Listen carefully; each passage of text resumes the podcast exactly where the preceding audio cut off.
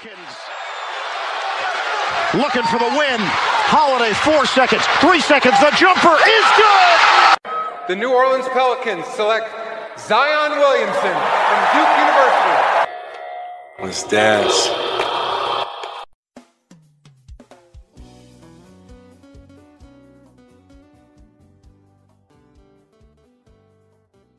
Olá, olá, amigos! Estamos aqui para mais um Let's Dance Podcast.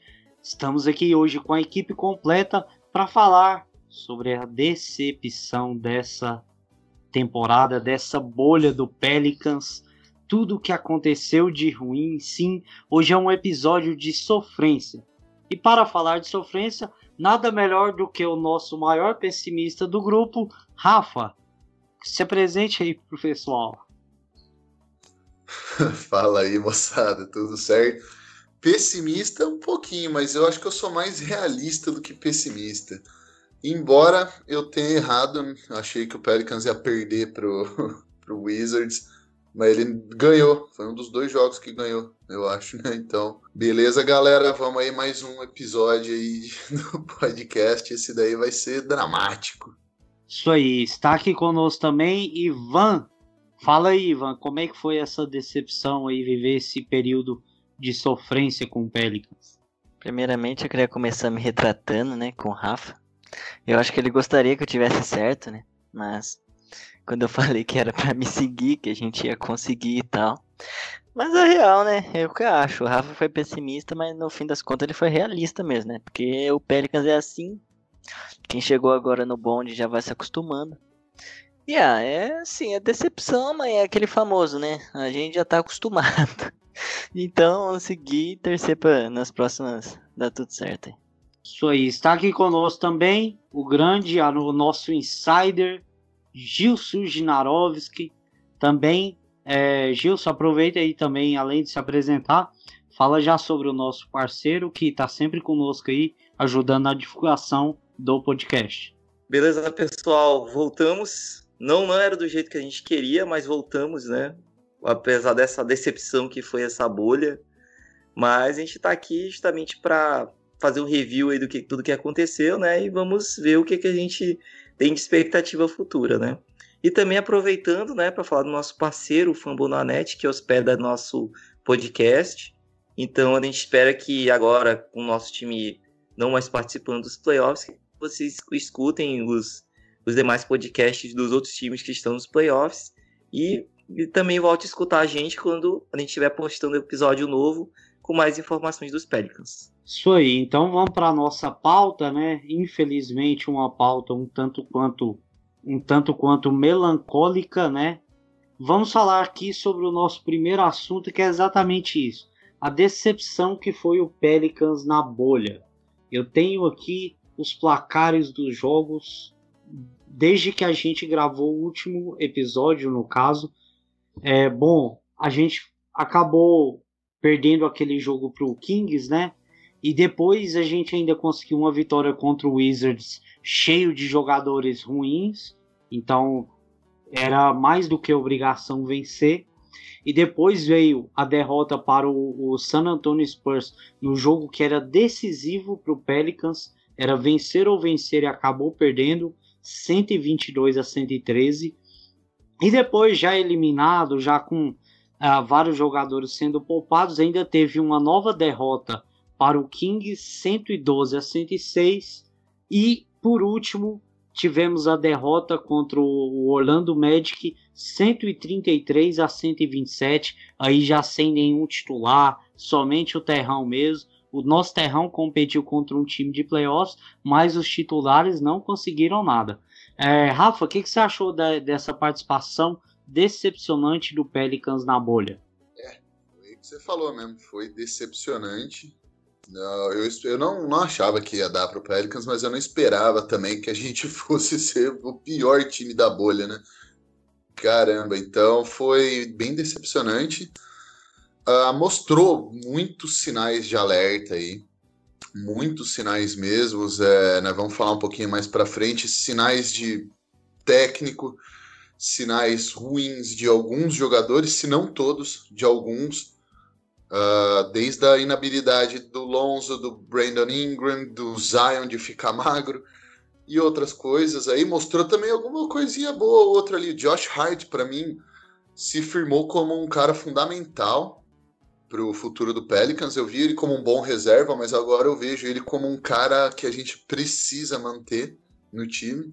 Então nem tudo foi tão ruim. Nikhil Alexander Walker parece que está melhorando aos poucos. Jackson Hayes também parece estar tá aprendendo. Então teve bastante coisa boa. É que teve muita coisa ruim também, né? No geral foi péssimo, mas com alguns pontinhos aí brilhantes aí, principalmente da molecada, mas muito trabalho aí pro David Griffin aí na frente.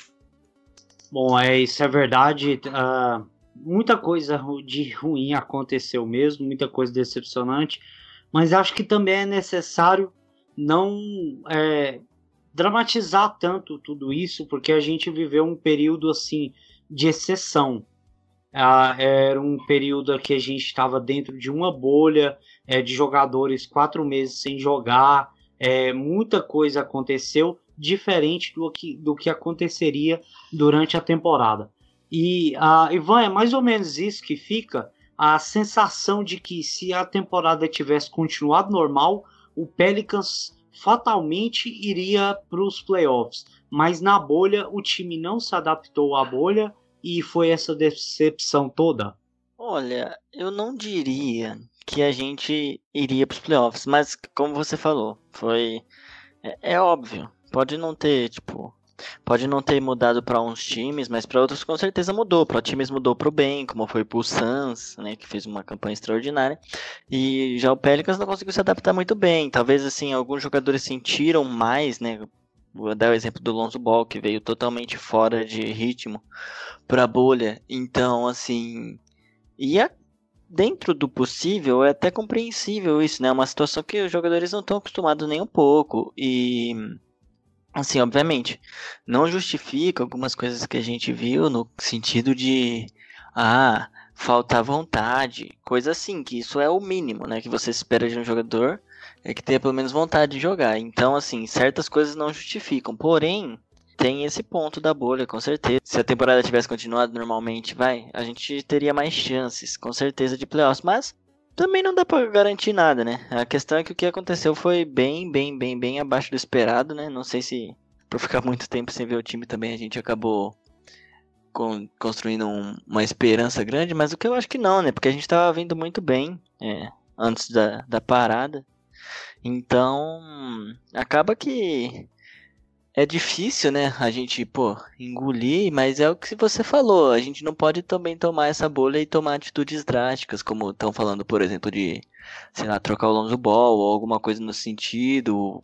Eu tô pegando o Lonzo Ball, que na verdade é o primeiro que tá vindo na minha cabeça, mas muitos e muitos e muitos jogadores abaixo. Quase todos, na realidade. E aí, é, eu não sei, foi uma fatalidade, né? Uma coisa que, óbvio, a gente fica chateado, mas. Era até plausível de acontecer, né? A gente sabia que vindo pra bolha as nossas chances já não eram tão grandes, né? A gente que acabou entrando no, no hype talvez mais do que devia. Bom, é, e Gilson, para você, qual foi assim a sua maior decepção na bolha em si? Algum jogador, o time incompleto, alguma situação de jogo? O que mais chamou a atenção em termos de decepção do Pelicans na bolha?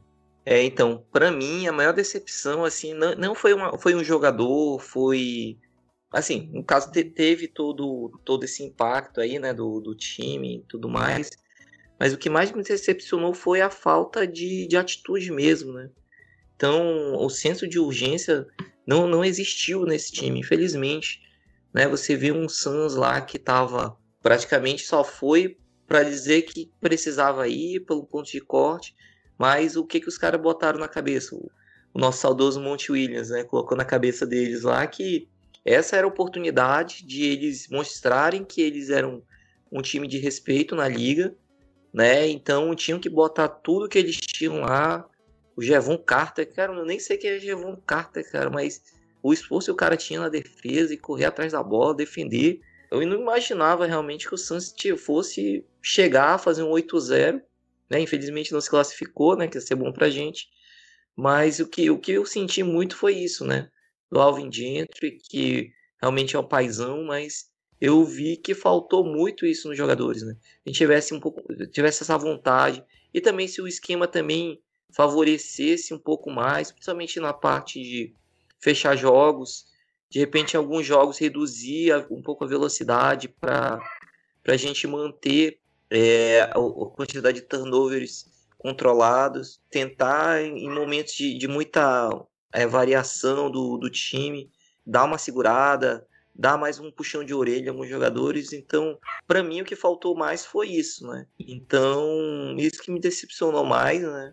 Aquela coisa, né? De quem, quem já entrou numa quadra, quem já jogou basquete de alguma forma, mínimo competitiva, né? Sabe que às vezes, se você não, não entra com aquele espírito, né? Não tem confiança, o jogo não flui, você acaba não desenvolvendo o que você treinou, o que você sabe. Então é isso mais que, que me decepcionou. Por isso que até essa mudança, né, no que a gente vai falar mais na frente, tem a ver com isso, né? E também como que entrar na, na cabeça desses jovens, né? Porque para você pegar um esquema desse, é um esquema altamente, a gente chama de um caos controlado, né? Muita movimentação, muito passe, muita correria, muito corte. Então isso, é, você tem que ter uma leitura de jogo. Então não se você pegar e jogar, não, vamos jogar desse jeito, tal. Então acaba tendo muito turnover, muito erro besta que gera contra-ataque. Num, num, momento do jogo lá que a gente erra duas, três cestas, o time se perde e não, acaba não conseguindo voltar. Então, isso aí que realmente pesou nessa decisão, né? Que a gente vai falar daqui a pouco. E também que, que acabou me decepcionando um pouco, porque quem imaginava que ia gabaritar em todos os jogos, a todos, acabou realmente criando uma expectativa alta. Para quem estava acompanhando como a gente, sabia que isso poderia acontecer, né? apesar de a gente não querer, né? Então seria mais ou menos isso. Bom, é isso aí, realmente foi uma grande decepção em vários pontos. Nós já podemos passar aqui para o próximo assunto da nossa pauta, porque tem muito a ver com essa questão da decepção. Não somente na bolha, mas também no contexto geral. E não somente nessa temporada. Pelo que eu ouço a, de vocês, principalmente do Rafa, essa decepção com Alvin Gentry ela já vem de muito tempo. E tem essa questão de que agora ele foi demitido. A, a Rafa, qual que é sua análise sobre essa passagem do Alvin Gentry sobre o comando do Pelicans e uh, sobre como ele agiu nessa bolha? É, você tá certo. Desde a época do Anthony Davis, o Alvin Gentry já não é, vamos dizer assim, uma pessoa, uma figurinha carimbada na, no álbum da alegria da galera, né? Eu vejo ele que, cara, ele, ele me parece ser de verdade mesmo, um cara gente boa, um cara feliz, um cara trabalhador. Ele, ele manja muito, principalmente ofensivamente. Se a gente pegar e falar que não sabe nada do que ele tá fazendo, eu não acho que você chega no nível que ele chegou, não sabendo o que tá fazendo, né? 30 head coaches de time da NBA no mundo. E ele era um deles. Então ele claramente ele sabe, sabe bem o que ele tá fazendo. Agora, de fato, ele teve, ele teve alguns problemas também que agiram contra ele. Eu vou até dar uma defendida nele aqui. Não confundam isso com eu achar que ele era o cara certo pro trabalho, que eu não acho que ele era. Mas eu também não acho que ele é o pior técnico da NBA, nem, é, nem acho que ele é um técnico ruim. Mas o Pelicans, não sei, o, o ginásio do Pelicans, o centro de treinamento, eu não sei o que, que tá em, foi construído em cima de um cemitério indígena, em cima de uma tumba de alguém, eu não sei o que, que é, que o Pelicans todo ano tem lesões ou perde jogadores importantes para para algum problema familiar, tipo, que nem a gente já comentou em outros podcasts, né, da, do Drew Holiday, da esposa dele, com grávida e com câncer, a namorada do Ryan Anderson se suicidando, é, toda temporada é uma dessas, o Anthony Davis perdendo jogo atrás de jogo, Tyreek Evans, o Eric Gordon nunca chegou a jogar, tudo isso com. Tudo isso na, na, na tenura ali do, do Alvin Gentry. Depois ganha a loteria, Zion machuca o joelho antes de começar a temporada. É complicado, sabe? Então eu, eu, eu entendo o lado dele também, assim, de que não tem o que fazer. Quando você tá tendo que. O Pelicans foi o time que teve mais uh, times titulares diferentes. De novo, né? Já não é a primeira temporada disso. Então também é complicado pro técnico criar uma identidade, um padrão quando tem tanta mudança assim. Por outro lado, também ele precisa ser um pouco maleável e ver que tipos de jogadores ele tem. Ele tem jogadores mais inteligentes, jogadores mais vividos, ele tem jogadores que dá para fazer o que ele quer fazer, de read and react, ler o jogo e reagir rapidamente, muita movimentação de bola, acaba dando nisso que vocês falaram, hein? Muitos turnovers de passes forçados, falta de preciosismo né, nos passes. É molecada. São jogadores que não encaixam com o jogo que ele queria fazer e isso eu boto sim a culpa nele. Eu não acho que ele maximizou os jogadores para o máximo que, que, que, poderia dar para esse time. Mas também eu acho que vai ser um, uma boa injeção de oxigênio aí, seja lá quem vier. Eu acho que vai ser uma boa pedida, tirando Jason Kidd, pelo amor de Deus, sem Jason Kidd. De resto, eu estaria ok com qualquer outro nome. Então, gente, em 2015, quando o Aldi assumiu, ele teve 42 formações em 82 jogos. Em 2016, 17, né, 28. Em 2017 2018, que foi um, um ano bem melhor para a gente, foram só 16 formações.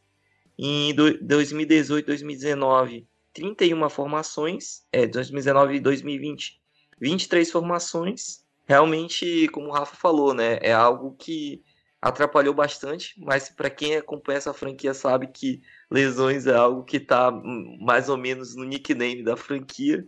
Então isso realmente também atrapalhou um pouco da, do desenvolvimento dele. Né? Para ser mais exato, foram 140 diferentes formações titulares. É, nesses cinco anos que ele trabalhou, no total são 11 formações diferentes a mais do que o segundo colocado no quesito. E ele trabalhou com 77 jogadores diferentes em cinco anos. Isso é muita coisa, muita coisa. Tem, tem treinador que treina 10 anos no time e não, não trabalha com tantos jogadores diferentes, igual o gente trabalhou. É, eu vou, eu vou dar uma, um relato do que eu já passei enquanto torcedor do Lakers. Criticavam muito o Luke Walton. Há algumas críticas com razão, outras não. Na época da, da passagem dele pelo Lakers, e uma boa parte dessas críticas não levava em conta de que ano para ano o Lakers mudava ali 60, 70%, às vezes até um pouco mais do elenco que jogava. Então isso traz realmente traz uma dificuldade para o treinador, dá uma, uma identidade, como o Rafa falou, para essa equipe. E isso dificulta bastante o seu trabalho. Mas também uma coisa que eu não observei, trabalho do Alvin Gentry, ah, no período em que ele em, em, que ele trabalhou nesses anos anteriores. Somente nesse que, que agora acompanhando o Lonzo Ball e os meninos do Lakers, eu acabei pegando um pouco mais. E uma coisa que me decepciona bastante é a questão da defesa, porque nós temos ali um potencial de defesa muito grande com Drew Holiday, com o, o Lonzo Ball, com Derrick Favors. O Zion, ele não era para ser tão ruim quanto ele é na defesa, Acho que tem muito problema disso. O Josh Hart tem suas qualidades ali em alguns instantes da defesa ali que ele é bom. O Brandon Ingram ele ainda tem muito a evoluir, tem, mas ele é, ele é muito longilíneo, então ele devia ser melhor utilizado na defesa para poder usar o fato desses braços tão longos para contestar mais arremessos. Então, uma coisa que me decepcionou bastante foi isso, a questão da defesa. Porque antes da temporada começar, eu pensava, nossa, essa defesa do Pelicans promete ser boa. E aí uma decepção, principalmente nessa bolha. Isso é um dos pontos que eu mais critico o Gentry. Ah, em questão de ataque, nem tanto. É, essa é a questão Posso... que o Rafa colocou, né? De, pode, se você quiser já falar, Rafa, mas só para que você falou, né, que o Gentry é cabeça dura, né? Ele não, não abriu mão, né, do tipo do estilo de jogo dele para conseguir se adequar às peças que ele tinha, né? Ele não é, ele não abriu mesmo mão. E outra coisa também é que é muito mais difícil você defender se você não fez a cesta. Depois de um turnover, você tá todo bagunçado, desarrumado. Quem tava lá do outro lado da quadra para atacar tem que voltar correndo para defender. E você pega o primeiro que tá mais perto ali mesmo, né? A prioridade tem que ser parar a bola, né? Na defesa, o importante é você parar quem tá com a bola. É o único, o cara mais perigoso da quadra é o que tá com a bola. Ele é o que pode fazer cesta. Então, nessa correria para parar a bola, você acaba bagunçando tudo. É pivô pegando armador, é ala caindo lá embaixo para marcar o 5.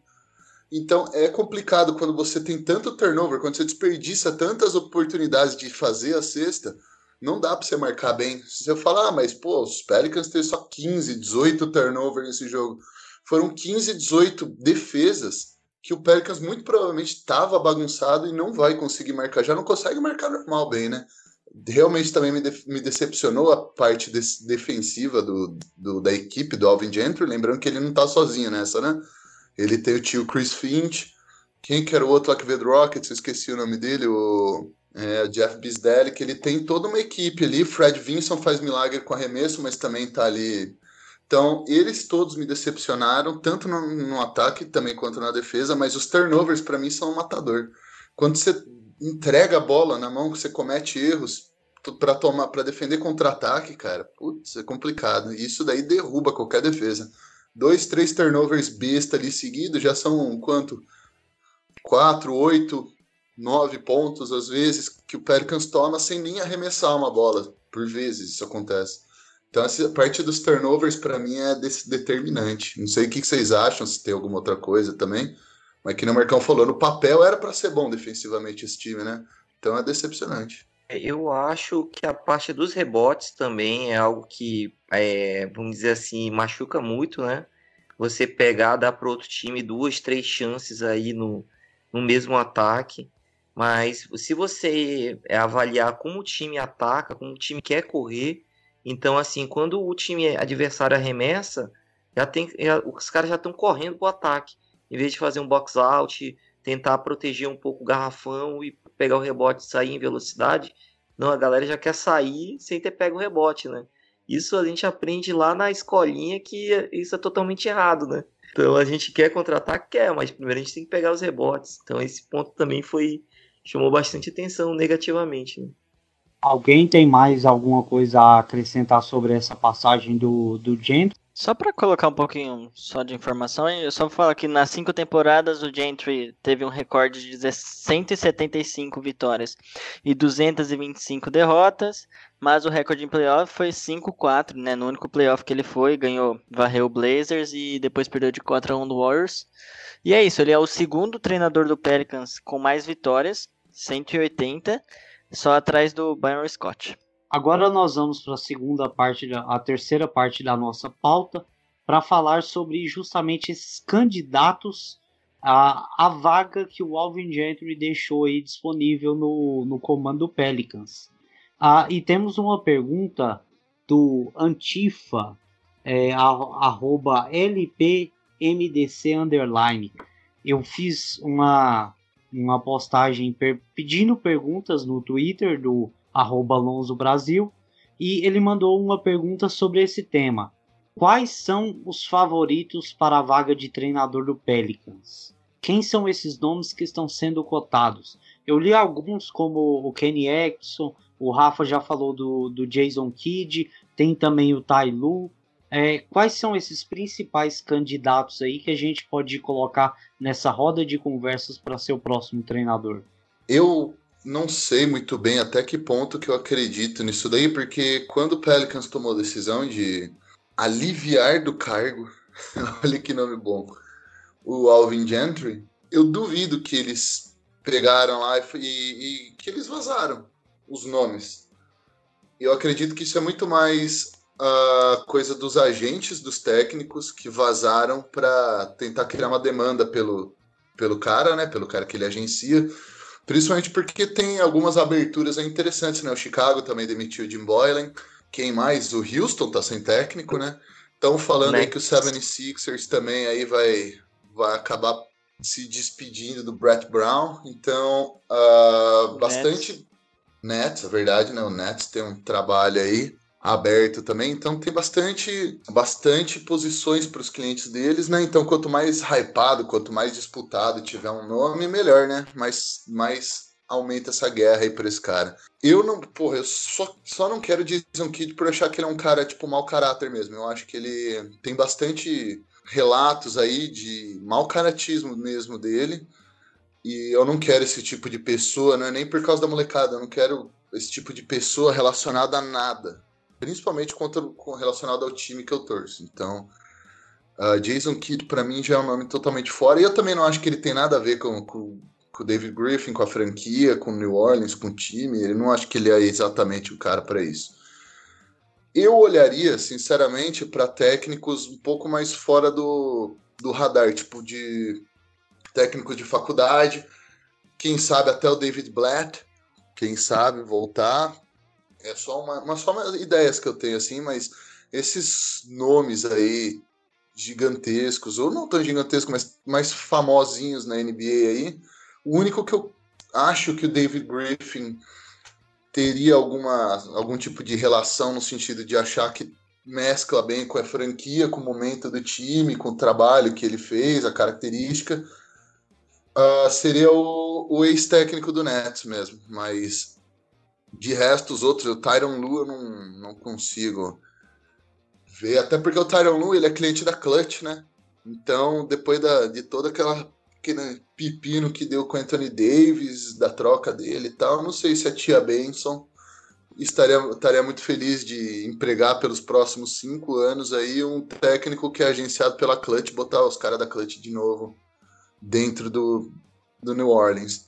Mas eu olharia para caras tipo Darvin Ham, Emil Doca, que é um assistente do, do Spurs, se eu não me engano, ele ainda está no Spurs a pessoa, assim, esse nível de pessoas, assim, gente que tá um pouco fora do radar aí, não tá nos grandes nomes, mas gente que, que sabe que tem uma boa cultura lá atrás, né? Foi criada de árvores de pop e tudo mais, e sabe que vai chegar lá com muita vontade e com uma cultura para estabelecer sólida, coisa que eu acho que o Alvin Gentry também falhou um pouquinho, né? Ele era um paizão, é deixar tocar a música no treino, no shoot around, mas na hora de puxar a orelha da molecada também ali, a gente só viu ele tomando tiro pelos caras, a culpa era dele, a culpa nós, nós jogamos mal, nós jogamos mal. E beleza, não precisa puxar a orelha deles em público, mas em algum momento você precisa de fato botar o cara de castigo ali para pensar no que ele fez e ameaçar o cara seja com banco, seja de, de, não sei o que fazer ali, mas você precisa acender uma chama nos caras. E eu não vejo isso, eu não vejo muito desse, desse senso de urgência, não via com Alvin Gentry. Então eu espero alguém assim mais abaixo do radar para essa posição. Ah, Ivan, o que, que, você acha dessa questão dos candidatos aí para comandar o Pelicans? Basicamente é um consenso, né? Acredito que entre a gente que não queremos o Jason Kidd. Eu acho que não tem nada a ver, exatamente, principalmente pelas questões extra-quadra também, como o Rafa já falou. Vou até falar assim, nos radares, assim, casa de apostas, né? Colocam aí é, Tyron Lu, Jason Kidd, Emil Doca, o Kenny Atkinson, né? Que a gente já falou bem, Adrian Griffin, Mark Jackson, eu também não queria de qualquer jeito, Mark Jackson é um cara que não me desce e ele já falou muito mal do Zion, então eu não faz sentido, não vejo sentido você colocar um cara assim. Tem o Jeff Van Gundy sendo é, mencionado também, o próprio Darvin Ham. Eu gosto bastante do Darvin Ham, gosto bastante do Kenny Atkinson. Emil Doca também me agrada bastante. A própria Beck Hammond, né, também que é, pessoas ficam rondando agora ela para ser treinadora, acho que também seria uma boa oportunidade.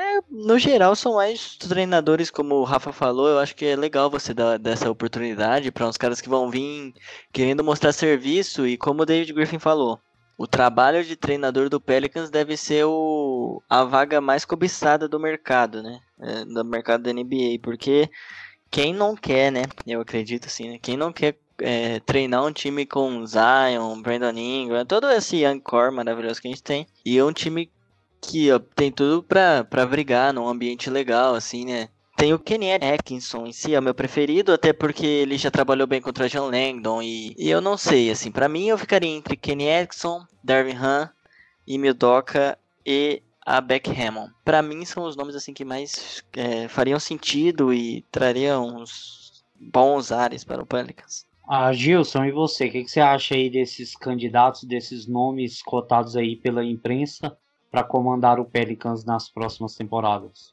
É, pelo que eu li aqui, né, várias reportagens, várias notícias, né, o David Griffith é um cara que consiga potencializar, chama assim Unlock Zion Development, né? então quer é, potencializar ao máximo o Zion com os outros, né? Mas como eles acreditam que o Zion vai ser a super estrela, que eles querem alguém que faça com que ele chegue nesse potencial. Eu concordo também com todos vocês com relação ao Jason Kidd, ele já teve relatos de agressão contra a companheira dele. A gente sabe que do caráter dele ele não é dos melhores, mas o que, vamos dizer assim, põe um ponto positivo para ele foi o cara que deixou a bola na mão do Giannis para o Giannis virar o que ele virou. Né? Então, por isso que às vezes eu acredito que tem pessoas que especulam o nome dele porque acham que ele pode levar o Zion para magnitude do Giannis. Eu tenho minhas dúvidas, eu não concordo muito porque para o Bucks dar esse salto, ele teve que ir para o Budenholzer, né? Então, eu acredito que não, não seria o caminho.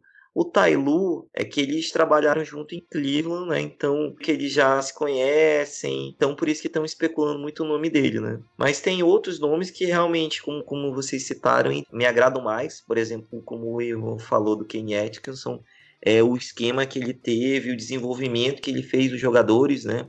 Quem era Joe Harris, né? Carlos Lavert, para chegar nesse nível que ele está hoje próprio Jarrett Allen. Então a gente tem jogadores muito parecidos com, com esses que têm potencial para se desenvolver.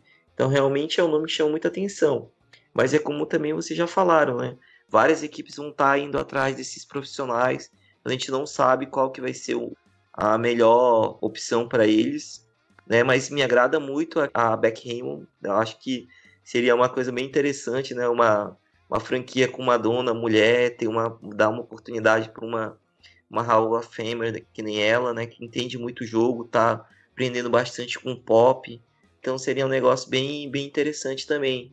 Mas assim, eu vou meio que ficar em cima do muro porque eu, tem nomes que a gente nem tá ventilando, né? Porque eu também gosto de treinadores europeus. Para mim, o cara assim que ia botar a disciplina aí que vocês falaram, isso aí para mim seria o Abradovic, né?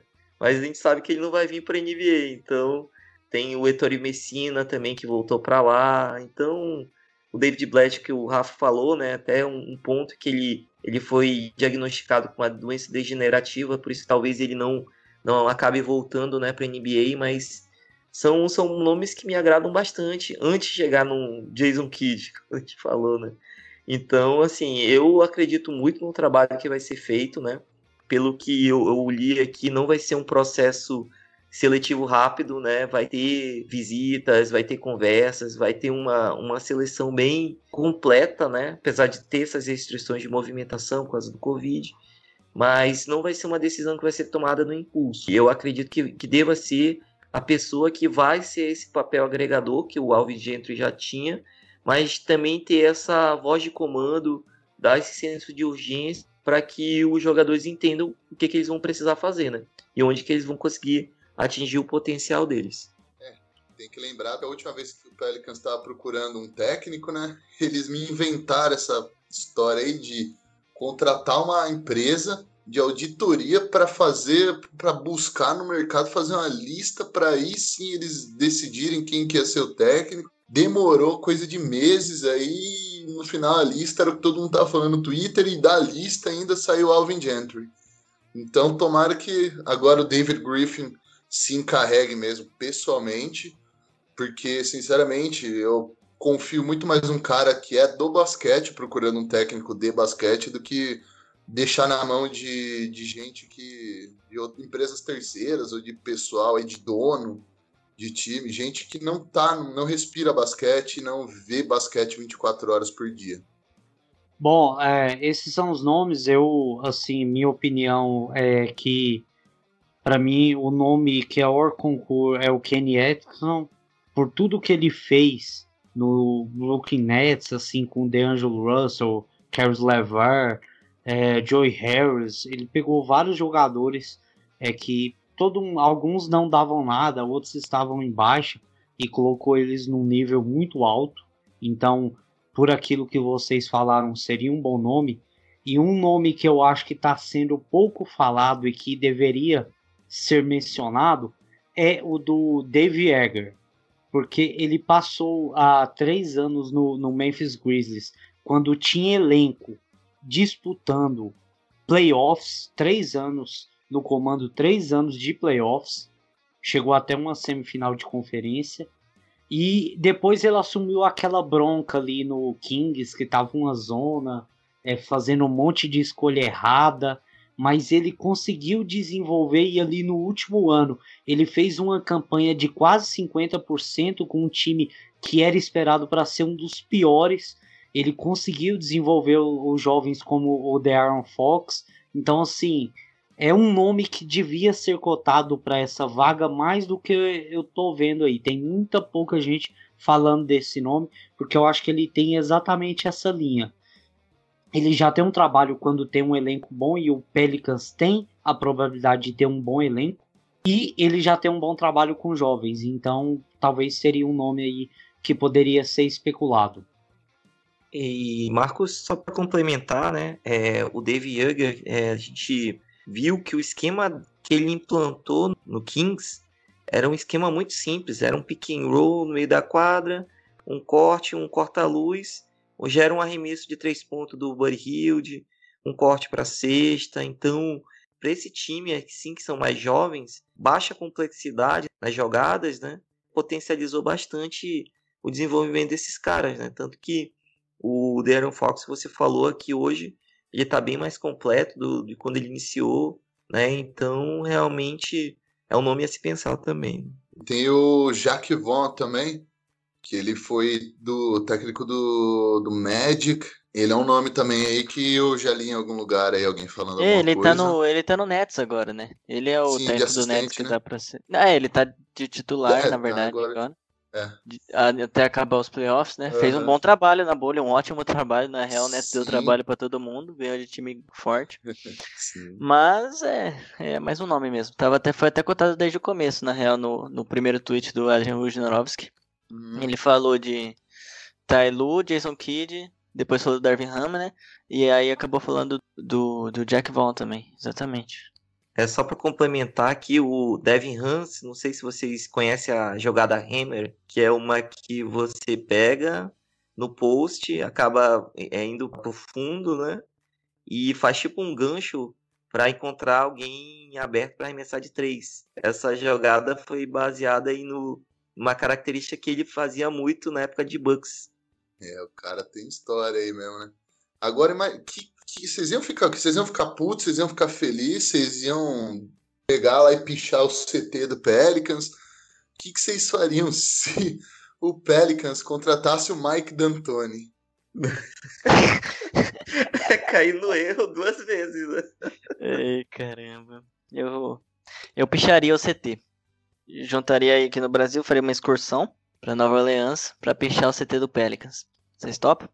É, e no caso a gente ia ter que pinchar lá Acobou a Paz, Sevandijas e vários outro, outros termos de protesto brasileiros, porque tem que ser desse jeito, porque não dá. É, é uma coisa assim, é, o D'Antoni é um ótimo treinador, na, na especificidade do tipo de esquema de jogo que ele implanta no time, mas não tem nada a ver com os jogadores que o Pelicans tem hoje e que vai ter para o futuro. Isso aí. Então vamos para a próxima pauta do, do nosso programa.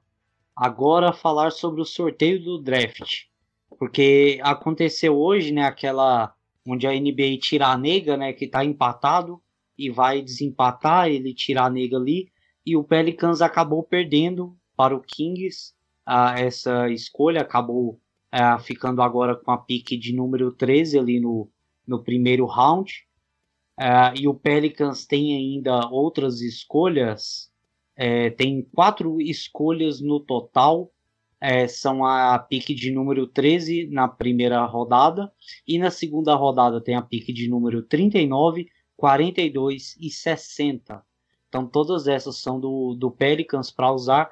E temos aqui a pergunta novamente, nosso ouvinte, o arroba LPMDC underline, que ele pergunta exatamente sobre uma coisa que o David Griffin ah, pode fazer nesse draft, que é, tem quatro escolhas, mas quatro, três delas são no final do, do segundo round.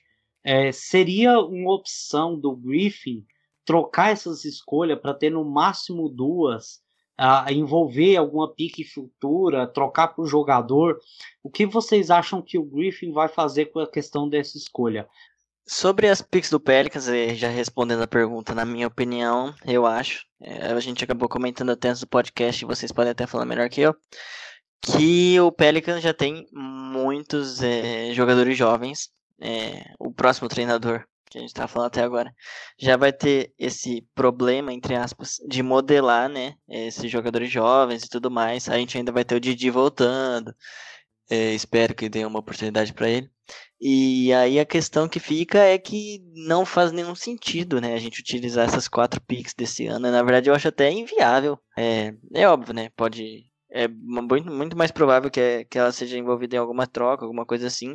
Até porque três são picks de segunda rodada, e geralmente de picks de segunda rodada a gente pega, sei lá, Frank Jackson, é, Shaq Diallo. Então, o Pelicans geralmente não é muito bom escolhendo jogadores na segunda rodada, apesar que até o Frank Jackson está sendo bem utilizado. Se é algo bom ou ruim, né? Isso aí é outra história. Mas a questão é que o Pelicans não tem muito espaço mais, né, pra gente colocar jogadores jovens aqui. E aí, a minha opinião é que a gente vai acabar trocando, como você falou, pelo menos duas dessas picks, ou por em algum combo aí envolvendo coisa. Porque o Pelicans tem muitas picks até nos próximos anos, né? Que o Lakers entregou um caminhão de picks pra gente. E aí, já pensando no geral mesmo, pode ser que a gente troque picks altas por algum jogador aí, buscando algum jogador pro time, mas essas picks mais baixas aí provavelmente também vão ser trocadas ou, ou algo assim, porque não tem muito espaço mais, né? Eu não vejo o Pelicans com espaço para draftar vários jogadores, né? Bom, é, você falou aí bem, né, sobre essa questão. E Rafa, o que você acha dessa questão da possibilidade de trocar picks? Principalmente, eu acho, por jogadores mais experientes, né? Porque é uma coisa assim, esse time já é muito jovem e que vai precisar de experiência para poder chegar nos playoffs, não? É, eu acho que é o caminho natural mesmo, é trocar alguma delas. Porém, olha lá de novo aqui é o momento tristeza aí, né? Não sei agora com o David Griffin tá tá sendo aí julgado, né? Tá a avaliar ainda. Mas eu sei que num passado não muito distante, o Pelicans vendeu escolhas de segundo draft por dinheiro para pagar algumas cagadinhas que eles fizeram ao longo do caminho. Eu não me espantaria ver o Pelicans vender algumas escolhas de segundo round aí para pagar o salário do Alvin Gentry, que vai, vai, eles vão ter que pagar também.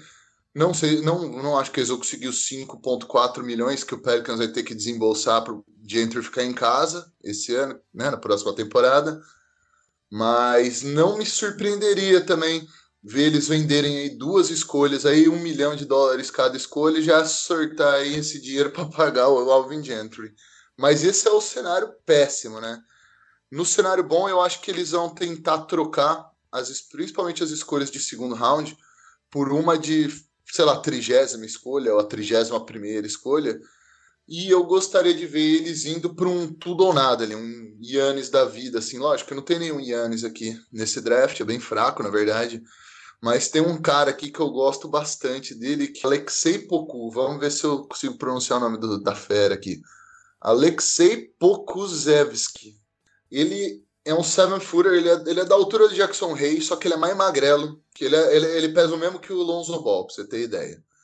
Então, ele é um cara extremamente habilidoso, um bom passador, chuta de fora, bate, põe a bola no chão, extremamente habilidoso. O problema é que ele é uma vara, né? Ele tem o shape do Corey Brewer.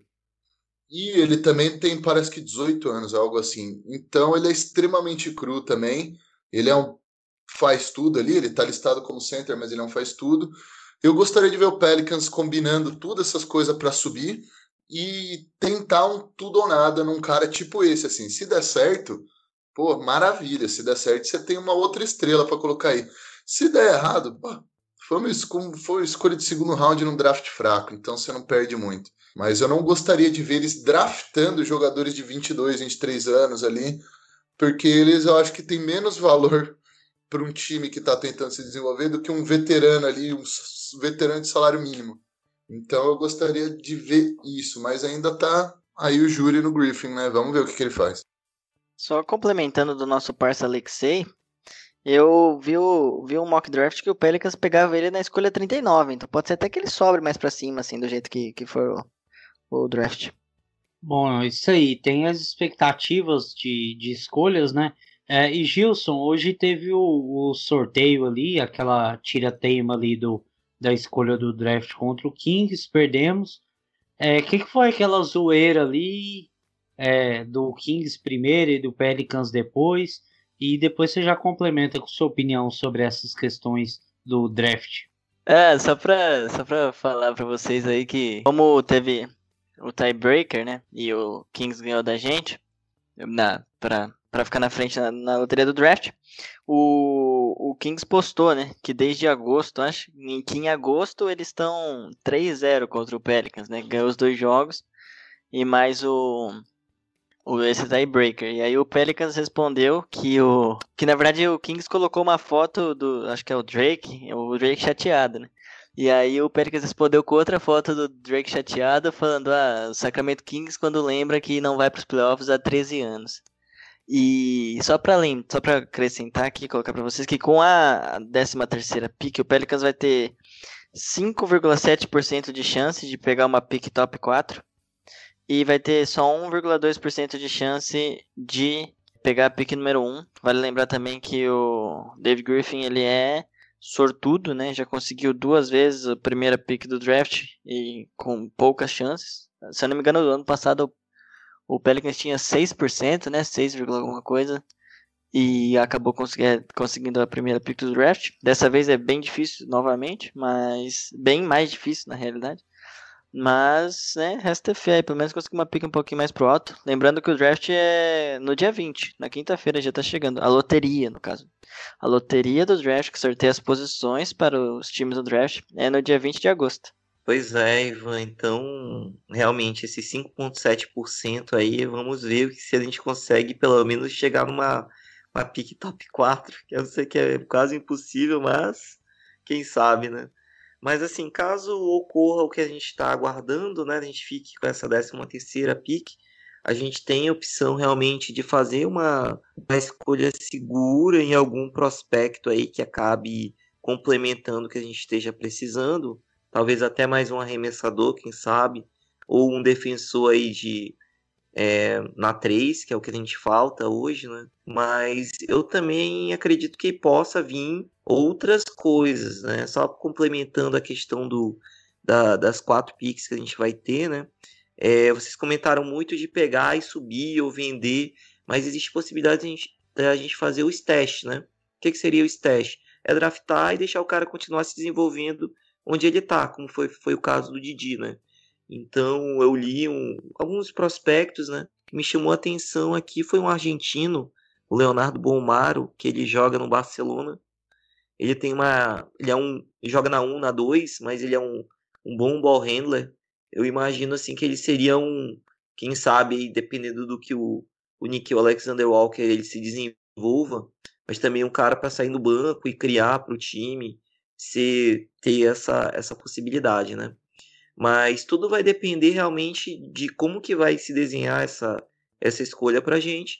Se a gente permanecer com a 13 terceira, eu imagino que dependendo do, do técnico, de como que vai ser a noite do draft, vai ser bem, bem interessante, né? Talvez a gente vá baixar essa, essa pique aí para algum outro time para tentar pegar algum jogador que realmente vá nos ajudar. Então, as expectativas são boas, né? Mas aquilo ali, né? Vamos manter o pé no chão, né? E, e vamos ver como que vai ser desenrolado os próximos passos. Bom, isso aí é muito bom você lembrar do Didi, porque é uma escolha do Pelicans que fez na temporada passada, passou esse período agora na Austrália se desenvolvendo, aprendendo inglês. Ah, ele falou ali de uma experiência que ele teve muito boa com o Bogut, que, que é jogador de, de NBA. Então é um reforço que o Pelicans já tem garantido, um jovem também. Talvez até por isso faça sentido, né? Trocar algumas dessas escolhas. Não tem essa necessidade de escolher quatro jogadores. Mas vamos ver aí o que, que o David Griffin vai fazer. Bom, agora o nosso último momento aqui do podcast. Vamos ler algumas perguntas que nos enviaram. É, já lemos duas durante o episódio Mas agora chegou uma pergunta aqui do, do perfil Backcourt Brasil. Ele perguntando, ele é que é um fã do Lonzo, tá sempre curtindo as postagens da arroba Lonzo Brasil. E ele perguntou sobre esses rumores de troca. Ivan, você chegou até a comentar sobre alguma coisa desses rumores. De fato, são só rumores ou tem algo de verdade? Olha, é, de fato são rumores, até porque as coisas acabaram de.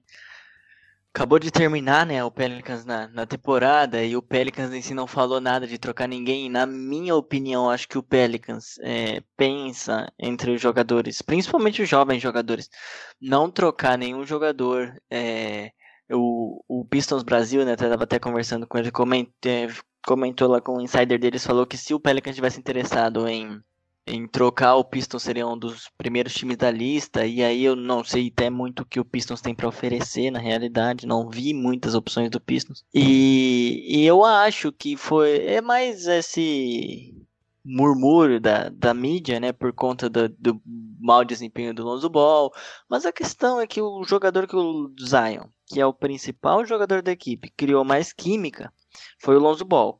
Quando a gente vê o, Zion jogando melhor, geralmente é com o Lonzo Ball em quadra. Então, cara, eu não vejo o Pelicans trocando o Lonzo Ball ainda com um ano de contrato restante. Eu não vejo o Pelicans trocando ele. E tem até uma coisa que eu vi, que não que eu concorde que a gente devia trocar o Drew Holiday, tá? Eu sempre fui contra a gente trocar o Drew Holiday. Mas pro Pelicans faz mais sentido a gente trocar o Drew Holiday agora, se fosse trocar alguém agora, trocar o Drew Holiday do que o próprio Lonzo Ball. Porque o valor do Drew Holiday no mercado atualmente é bem maior que o do Lonzo Ball. É, ou pelo menos significativamente maior. O Lonzo Ball tem mais um ano de contrato. Então a questão é: para o Pelicans compensa trocar o, o Drew Holiday agora, que conseguiria pegar um feedback bem maior do que trocando o Lonzo Ball. E aí também, nesse caso, entraria aqui o contrato do Drew Holiday, né, que é grande. E aí o Pelicans ainda teria mais uma temporada para analisar o Lonzo Ball, ver se o que para mim, né? Eu acho que ele só tende a evoluir. O que para mim o Pelicans deveria fazer é colocar, observar mais esse ano do Lonzo Ball, o próximo ano. Se não rendeu o que o Pelicans esperava, só não renovar com o Lonzo Ball, nenhum problema feito. Então, atualmente faria até mais sentido você trocar o Drew Holiday do que o próprio Lonzo Ball. Na minha opinião, não acho que vamos trocar nenhum dos dois. Mas falando de rumor de troca, eu acho que trocar o Lonzo Ball agora não faz nenhum sentido. É, eu também acho assim que, que não faz nenhum sentido esse rumor. Primeiro porque eu acho que é um calor do momento mesmo, como você falou. É, o Lonzo foi mal na bolha, mas ele não fez uma péssima temporada. Pelo contrário, ele fez uma temporada de evolução, principalmente no quesito do arremesso de três, que ele chutou 37,5%.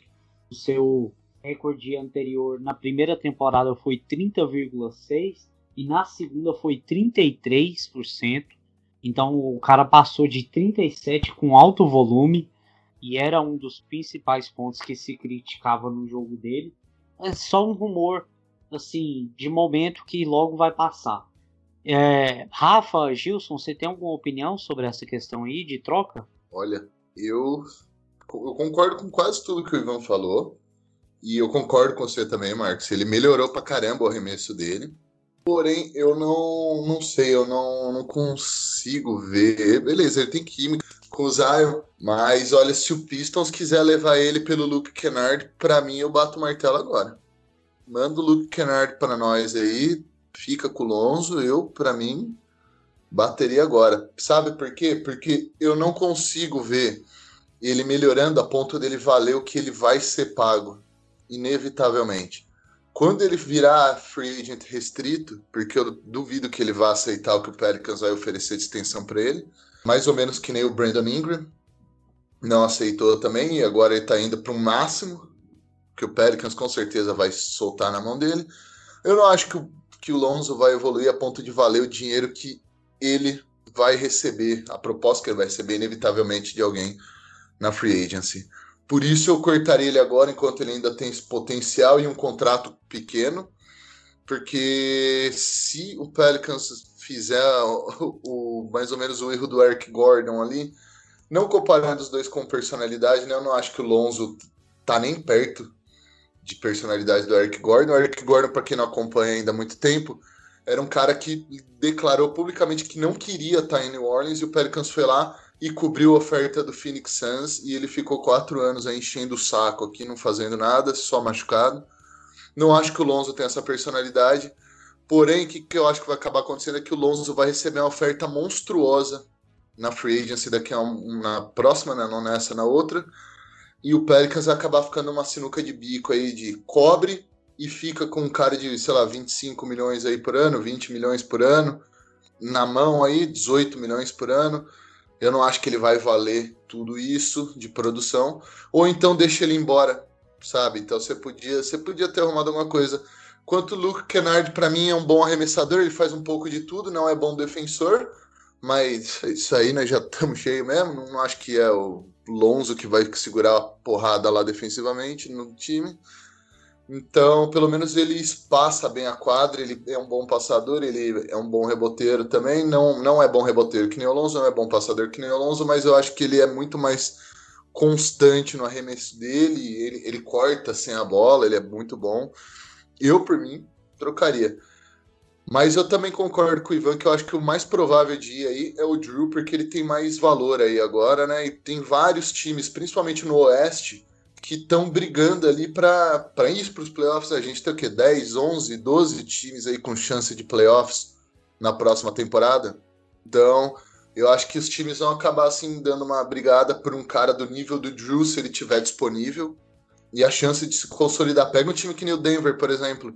Se a gente pedir um, sei lá, Gary Harris e uma escolha pelo Drew Holiday, por exemplo, eu não, não acho que eles falariam não ou sei lá, algum time desse nível, assim, tipo nível Utah, nível Denver, alguns que tá faltando só mais um cara para empurrar eles para contender mesmo ali com letra maiúscula. Então eu acho que quanto ao Lonzo, não, não acho que eu gostaria de, de ver o Pelicans bancar alguma coisa nele ali, mas eu acho que vai acabar sendo o Drew que vai ser trocado numa dessas. É, eu acho que realmente, como vocês falaram, vai, o contrato dele não vai ser barato, porque ele foi uma escolha top 2, então para o top 2 o, o, teto é muito mais alto. E realmente tem, vai ter times aí desesperados que vão oferecer um contrato que pra gente realmente a gente vai ficar numa sinuca de bico, né? Então vai ter que realmente ter uma avaliação bastante criteriosa do que, que vai ser feito, do de repente do projeto, de repente o Lonzo talvez assine um contrato um pouco menor, mas com a possibilidade de ter mais protagonismo para assinar um contrato maior na frente, como foi o caso do Curry, né, que assinou aquele contrato lá que, que ficou defasado rapidamente, mas depois ele conseguiu evoluir para ganhar o, o, máximo. Eu não sei, cara, realmente vai, depender muito de como que vai ser a próxima temporada. Com relação ao Drew, como vocês falaram, né, realmente vai ter muito mercado, ele tem muito mercado. É, vocês falaram do Denver, eu não pegaria o Gary Harris. eu acho que o Josh Hart faz o mesmo que ele faz de produção, né? E, e vai ganhar um pouco menos. Eu, eu botaria o Michael Porter Jr., que apesar de ser antivacina, né, não tem essa cabeça tão boa, mas que tá, tá produzindo bem. E um bom bom, cara. Sem zoeira. Eu, eu acho que o Nuggets não mandaria o Michael Porter Jr., não. Eu sei, eu sei. Também concordo. É, também acho que eles não liberam, não. Aí. Mas, por exemplo, a gente podia pedir o, o Gary Harris e o Monte Morris, por exemplo, que é o armador reserva deles, que é muito bom. E é outra coisa, a gente pode às vezes colocar talvez um Jackson Reis no pacote também, né? Se for querer algum jogador mais forte. Aproveitando isso que o Ivan falou, é, tem uma pergunta aqui do, do Pelicans da Depressão, que ele mandou aqui pra gente, participando mais uma vez do podcast. Ele perguntou quem o Pelicans deveria buscar para a próxima temporada. Já juntando esses assuntos de trocas e, e possíveis contratações, usar o cap, trocar piques, é, quem que vocês acham que o Pelicans poderia buscar na próxima temporada para dar uma azeitada nesse time e poder chegar aos playoffs? A gente devia pegar algum cara que proteja. Eu não vou falar nomes, tá? Mas eu acho que falta pro Pelicans é vocês podem complementar com nomes. Protetor de aro, um pivô que pega rebote e que também consiga chutar de três. Isso aí a gente já pode colocar os nomes, depois vocês sabem que estão na free agency. É, o Pelicans precisa também de um armador reserva, na minha opinião. E aí era o que você falou do Monte Morris, eu gostei real, porque é um bom jogador, muito bom jogador na verdade. E o Pelicans precisa e não precisa nem ser um cara muito bom, cara. Tipo, pô, pode ser um cara que tem capacidade de, de, de pontuar e ter uma defesa decente, que talvez já é um pouco difícil de pedir.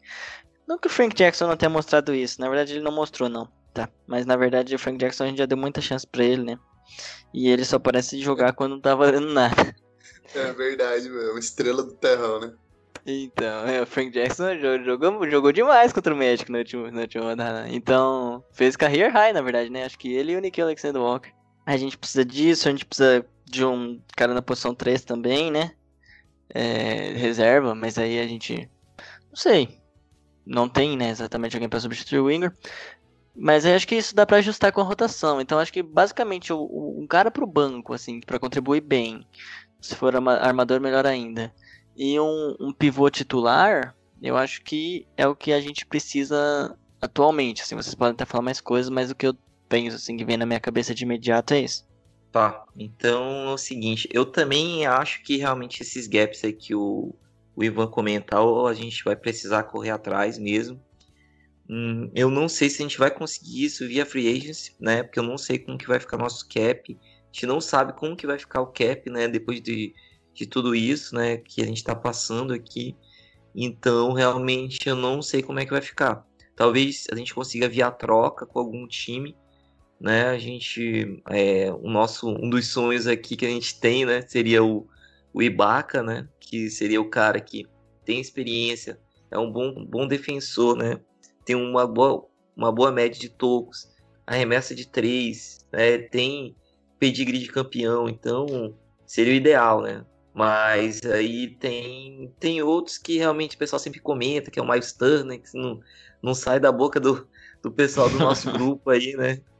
Então, não sei, cara. Realmente vamos ter que avaliar bastante o mercado para ver o que, que a gente vai conseguir.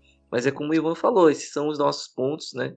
Que a gente vai precisar correr atrás né? Talvez alguma coisa a gente consiga via draft, outra coisa via através de troca, mas por enquanto ainda está muito, acho que ainda está muito cedo, né? Primeiro é melhor a gente esperar como que vai ficar a questão do sorteio para ver se a gente consegue melhorar para montar um pacote mais atrativo e daí atrás do, dos alvos. Né?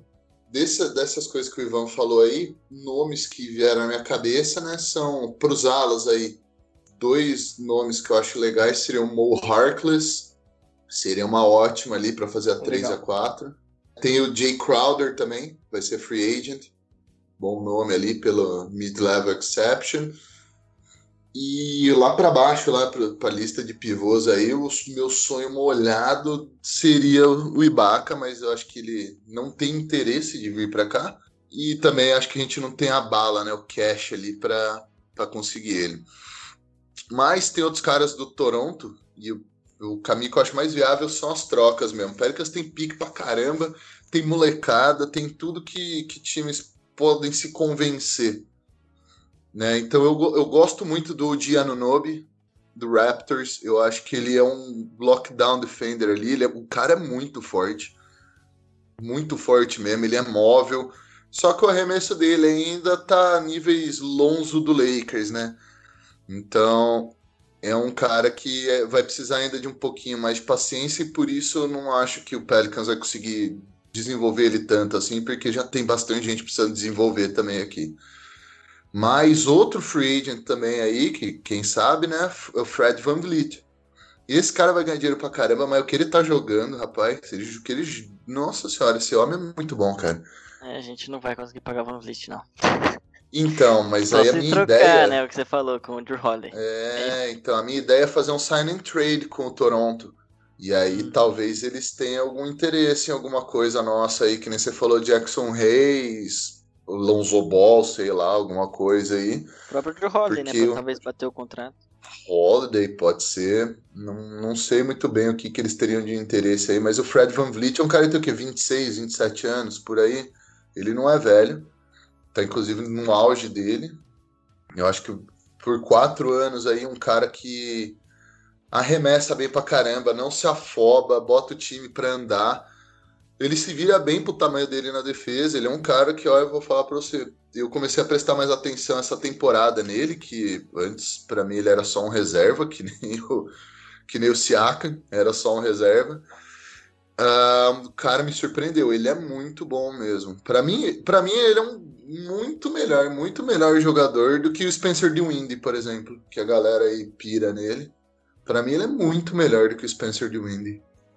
É, realmente tem alguns nomes, só que alguns desses nomes aí também vai ganhar um dinheiro bom é, essa free agents, até porque essa free agents, além de, desse assunto que o, o Gilson trouxe, é de não saber quanto vai ser o cap, é uma free agents que tem nomes, uh, poucos nomes de de um grande gabarito. Então vai acabar que esses jogadores que não são do, do primeiro escalão da NBA, mas que são ali do segundo e do terceiro, vão ganhar um dinheiro bom e que talvez para alguém que esteja montando um time ainda, a, o Pelicans talvez não vá concorrer com esses times por esses nomes é, mais concorridos da, da NBA. Compor elenco para dar um, um ar de, de mais experiência, principalmente vindo do banco. Por exemplo, um nome que seria muito interessante vindo do banco, que já tem esse papel há muito tempo, é o Jay Crowder, que está no Miami. Ele é um nome que, assim, que seria perfeito.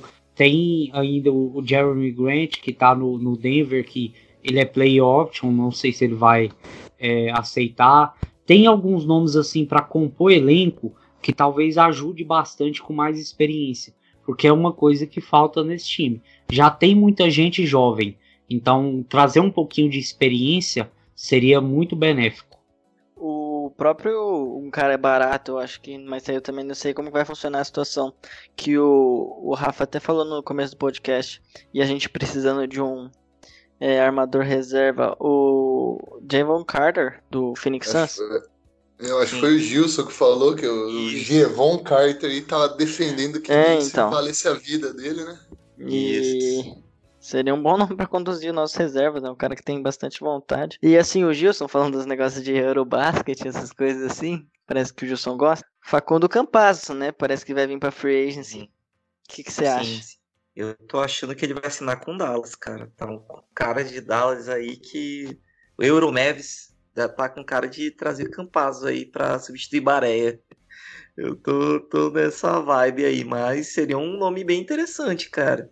Ele é um cara assim que é bastante ativo. É, o arremesso ainda é um, vamos dizer assim, não é tão confiável, mas seria um Fred Van Vliet dos pobres, vamos dizer assim, né? tem potencial, tem potencial, seria interessante, mas não sei se vem pra gente, né? É difícil. Isso aí. Então vamos para a nossa última pergunta aqui, já para finalizar o podcast, que já está bem extenso.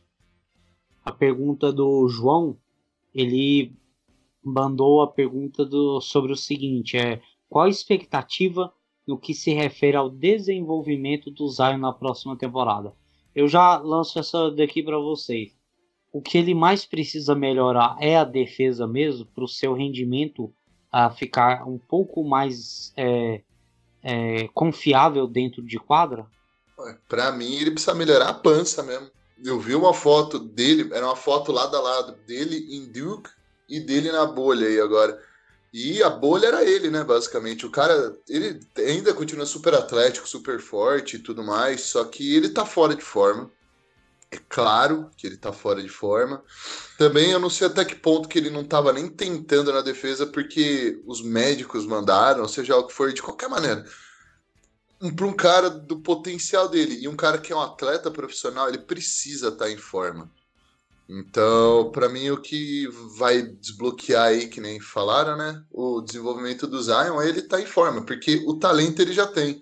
Ele mesmo obeso, balofa, ele tá dando passe por trás das costas, ele tá pegando os rebotes dele, ele tá atacando a cesta, ele tá com um free throw rate ali, uma taxa de free throws, né, de lance livres aí absurda.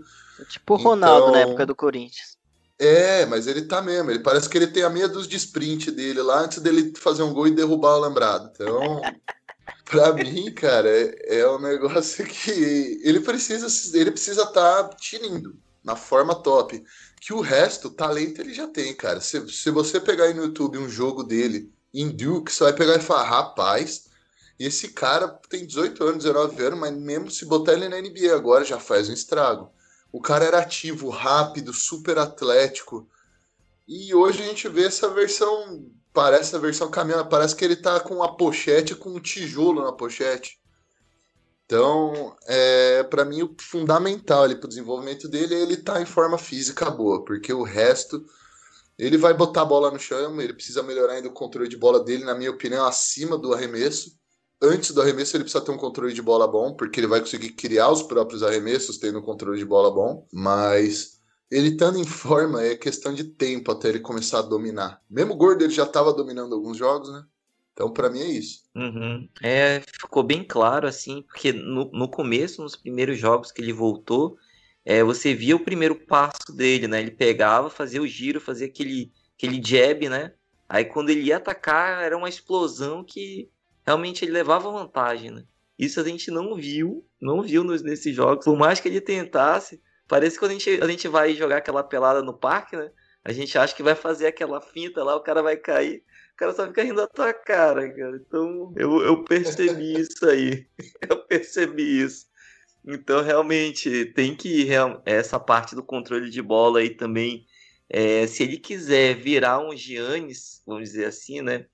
Pegar a bola na transição, cortar para dentro, fazer um, um Eurostep e enterrar na cabeça da moçada, ele realmente vai ter que melhorar um pouco desse controle, porque sempre assim, ele sempre foi o adulto jogando no meio das crianças. Então, cara protegia com o corpo dele aqui, então é, você quase não conseguia pegar, né? Mas você pega um Kawhi que tem a mão também numa raquete. O cara vai lá, tom, dá um tapa na bola e já, já tomou. Né? O Lebron também, quando jogou com ele, assim, parecia que ele tava tomando pirulito de criança, cara. Então, realmente, é, essa parte do jogo ele vai ter que melhorar. O físico, como o Rafa falou, é mandatório. Ele vai ter que, talvez não precisa perder todo o peso, mas é, voltar a ter essa explosão, né? Para que depois os haters virem encher nosso saco dizendo que qualquer momento o joelho do cara vai estourar, que isso, que aquilo. Então, realmente, para o desenvolvimento dele, por isso que a gente estava comentando aí, esse técnico que for assumir, ele vai precisar que bote na cabeça dele que ele precisa sempre estar 100%. Porque se ele não estiver 100%, ele, não, ele vai ser um jogador comum, que não vai vai ser um game changer, como eles costumam chamar, né? Então, realmente tem que entrar na cabeça dele e pode dizer, cara, tu é bom, tu tem talento, mas que tu precisa melhorar isso e tem que estar sempre com o condicionamento físico 100%, né? Fazer que nem o LeBron, fazer um investimento lá de não sei quantos milhões o LeBron paga, não sei se é um 5, 3 milhões, 5 milhões que ele paga por temporada só para cuidar do corpo, né? Mas que olha a longevidade dele aí, até hoje está em alto nível, tá entre um time contender e sendo o melhor jogador da liga, né? Então, é isso que a gente espera dele, né? Bom, então é isso. Chegamos ao final do nosso episódio. Um episódio que ficou um, um pouco é, grande, né?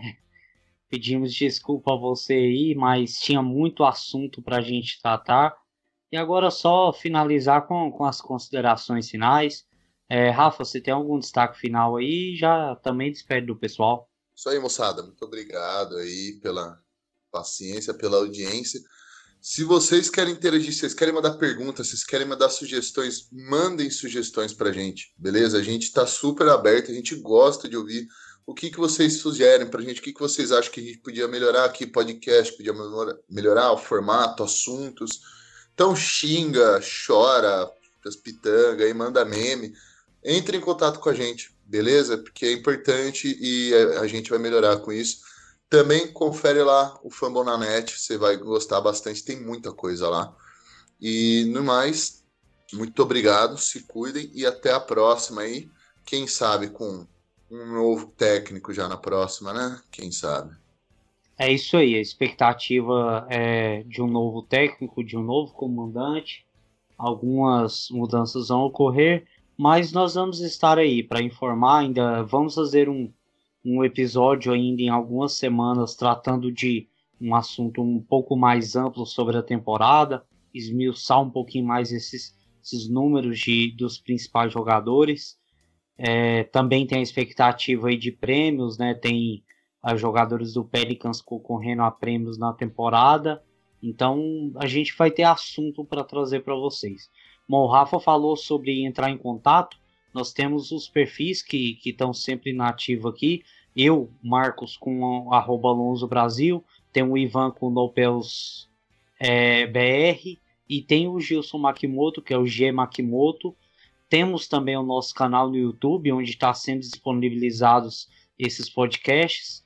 E uh, nós temos também o nosso e-mail, é Let's Dance Podcast, arroba gmail.com. Então, qualquer coisa você pode entrar em, entrar em contato conosco através de lá. E, uh, Ivan, se despede aí do pessoal. Se tiver alguma, algum destaque final, fica à sua vontade. O meu destaque final fica para você que ouviu quatro marmanjos falando do Pelicans por um tempão. Esse acabou, esse podcast acabou se estendendo um pouco mais que os outros, mas eu quero falar parabéns. Você conseguiu, estamos acabando. Obrigado quem ouviu até o final aí. É, e é isso. Siga na rede social lá, Pelicans Brasil. Pela, pelo arroba acaba ficando um pouco mais difícil, mas se você colocar Pelicans Brasil lá é o primeiro que vai aparecer. Tô sempre lá comentando do time. É, qualquer novidade você vê primeiro lá. A gente pode, a gente vai esmiuçar provavelmente as coisas principais aqui nos podcasts, mas qualquer coisa assim, ah, Zion, sei lá, comeu 3 kg de alguma coisa hoje. Aí vou, vai estar tá lá, eu vou dar retweet, vocês vão estar tá sempre ligados nas coisas do Pelicans. Mesma coisa com o, o Marcos aí, principalmente com o Lonzo e com o Gilson, que é nosso insider, insider né? O Gilson é já já deve ter algum contato lá dentro do Pelican, sempre mostrando as coisas primeiro pra gente. E valeu aí, galera, todo mundo que ficou ouvindo, todo mundo que teve a paciência. Logo a gente vem com mais coisas aí, mais coisas interessantes aí, diferentes para colorir off-season de vocês. Isso aí. Esperamos uh, boas notícias no, no próximo episódio, porque esse, a gente falou de muita coisa que, que decepciona, que é de, de sofrência mesmo. Uh, Gilson, é, se despede aí do pessoal. Se também tiver um destaque final, alguma coisa para falar, é com você. Só agradecer, né? Para acompanhar a gente nessa temporada. A gente, as postagens não foram regulares como a gente queria, né? Mas é, nessa bolha aí a gente conseguiu dar uma, uma sequência, né? Então agradecer a todos aqui, né? O time que a gente não, vamos dizer assim, a gente não é remunerado por nada aqui. Então a gente faz isso aqui com muito carinho, muito é, muita dedicação para entregar o melhor conteúdo para vocês, né? Então, é, obrigado aí, apesar de do final não ter não ter sido o que a gente esperava, mas foi muito importante estar aí nessa caminhada dessa temporada. Eu acredito que é só o, é o primeiro de muitas muitas temporadas que a gente vai ter junto, né? Então, realmente é, eu procuro realmente trazer o que eu consigo escutar, apesar de eu ter uma uma rotina muito atribulada no dia a dia, mas tudo que eu consigo encontrar, inclusive até parece uma, umas quando eu vou pesquisando esses submundos aí de insiders aí sim, aí aparece assim, assine, é, mande seu e-mail que você receberá notícias é, novas, você receberá newsletters do que nem o, o próprio time já ainda sabe e tal, então eu sempre vou me metendo nessas coisas, né? Às vezes aparece uma coisa bacana, então a gente tá, sempre tá compartilhando com vocês né? Faltam quatro, quatro seguidores para chegar a 100. então, assim, eu não sei se isso aí é, é, bom ou se é ruim, mas que eu, que eu acredito que quem me segue são pessoas assim que, que são esclarecidas, né? A gente entende. E assim, o que eu espero para a próxima temporada é que a gente melhore um pouco a diversidade aqui, né? De repente trazer uma participação feminina, alguém mais assim que é, possa contribuir também. A gente já trouxe nessa temporada aí médicos, pessoas assim que a gente tá antenado com o que está acontecendo e está trazendo. Então, a gente espera uma participação maior feminina aí, como o Ivan falou, quatro marmanjos, né? Não necessariamente precisa ser, né? Ainda mais se a gente assinar com uma Beck Raymond, então a gente vai querer outras opiniões, né? Porque aqui a gente é uma franquia que ainda é pequena, mas a gente quer ser grande, mas quer ser grande pelos motivos certos, né? Então, é isso aí, pessoal. Acabei me delongando bastante, mas muito obrigado e vocês moram aqui no coração. Bom, para finalizar, eu gostaria muito, assim, é um episódio assim que finaliza a primeira temporada desse podcast também. É um, um, período assim que a gente começou, apanhou muito. Começo era muito difícil fazer edição, gravar. É, a gente foi melhorando aos poucos o equipamento, forma de gravar. Tudo foi melhorando pouco a pouco.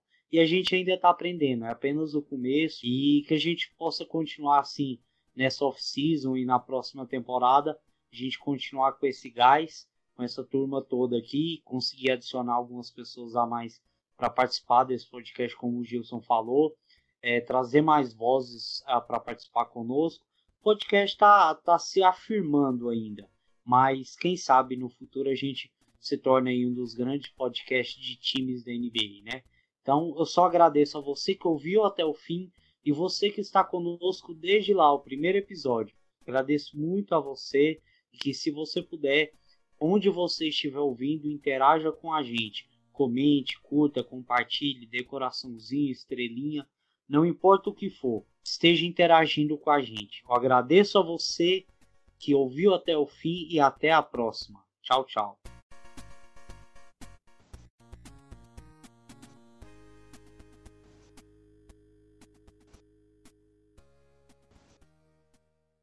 Esse podcast faz parte do site Fambonanet. Acesse fambonanet.com.br.